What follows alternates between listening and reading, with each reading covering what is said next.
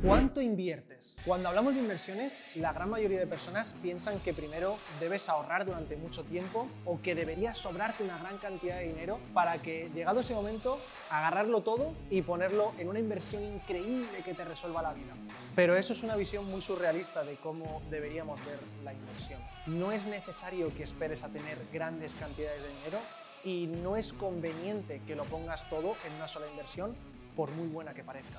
Eso sí, ten muy presente que lo que inviertes, cómo lo diversificas y los porcentajes de distribución tienen que ajustarse a ti y a tu estilo de vida. Entonces, ¿cómo debemos hacerlo? Pues eso es justamente lo que vamos a ver en este vídeo.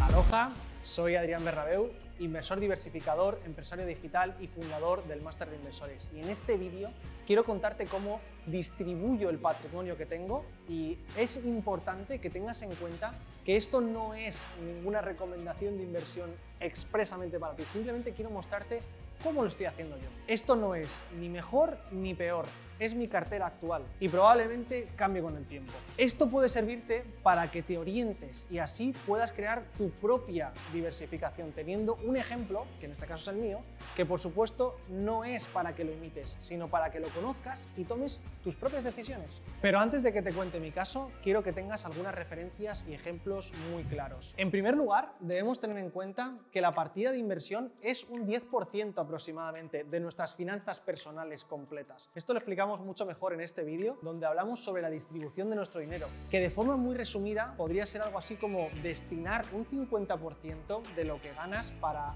gastos de vida, alquiler, comida, agua, luz, y después tenemos un 10% de ahorro, un 10% de formación, un 10% de ocio, lujos, un 10% de donación y por último ese 10% de inversión del que vamos a hablar en este vídeo. Estos porcentajes son orientativos, deben variar según tu situación tu estilo de vida y tus objetivos. ¿Cómo tengo yo diversificada mi cartera de inversión a grandes rasgos? He de confesar que en mi caso está muy expuesta, es decir, muy inclinada hacia la rama de criptomonedas. ¿Por qué? Porque mi mayor expertise dentro de las diferentes ramas de inversión es la de criptomonedas. Es donde más cómodo me siento, donde más conocimiento tengo, donde mejor me siento invirtiendo. ¿Y cuánto porcentaje supone esta rama de criptomonedas dentro de mi cartera total? Pues en este caso es más del 60%. Dentro de ese 60% lo tengo diversificado en diferentes criptos, con las que también llevo diferentes estrategias, desde simplemente holdear, es decir, comprar y mantener, hasta hacer staking, farming, lending, ICOs y demás. De todas formas, eso lo veremos en otro vídeo. Y si no te has enterado de ninguna de estas palabras, no te preocupes por eso ahora mismo. No es necesario que lo conozcas aún. ¿Y qué pasa con el porcentaje restante?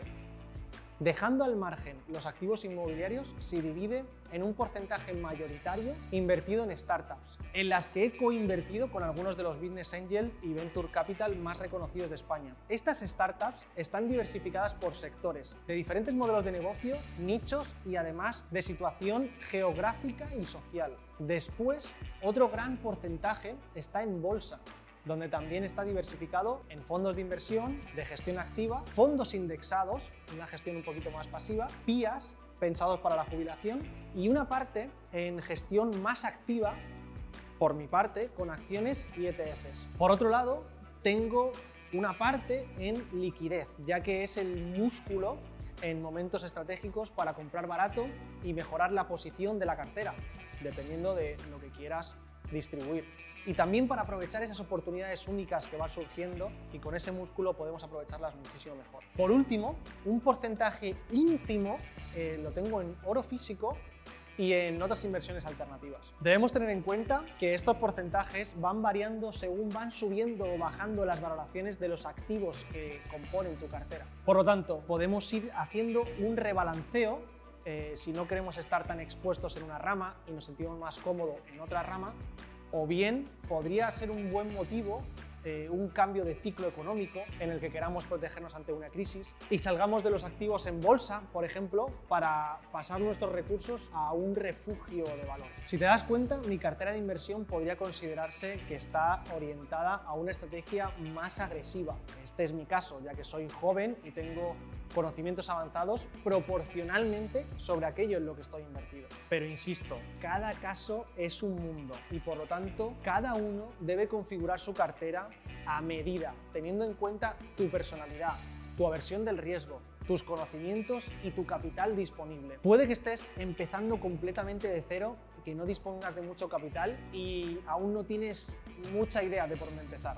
En ese caso, vamos a poner un ejemplo muy simple que podría aplicar para la mayoría de personas, probablemente también para ti si estás en esta situación. Imaginemos que tienes unos ingresos promedios de 1.500, por hacer fácil el cálculo, y dentro de ese porcentaje de inversión, esto podría suponer unos 150 euros. Recuerda que tendríamos un 10% para inversión, más o menos. Este dinero deberíamos destinarlo a ramas de inversión con las que nos sintamos cómodos.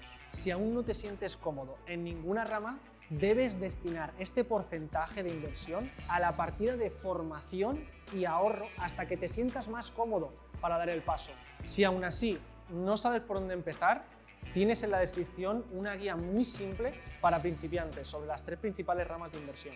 Ahora volvamos al ejemplo de qué hacer con esos 150 euros al mes, ese 10% sobre los 1.500. Y vamos a poner dos opciones para el nivel más básico, es decir, para alguien que esté empezando, que tenga poco capital y que no sepa cómo empezar a invertir. Esto es un ejemplo muy simple para que puedas empezar. Por ejemplo, como opción número uno, podrías hacer una aportación mensual a un fondo indexado en bolsa si te sientes más cómodo con la bolsa. Si no sabes cómo invertir de forma súper simple en un fondo indexado, te dejo un link aquí debajo en la descripción para que lo tengas aún más fácil. O si no, la segunda opción, muy simple, sería comprar, por ejemplo, Bitcoin haciendo dos aportaciones al mes, lo que supondrían 75 euros cada 15 días más o menos.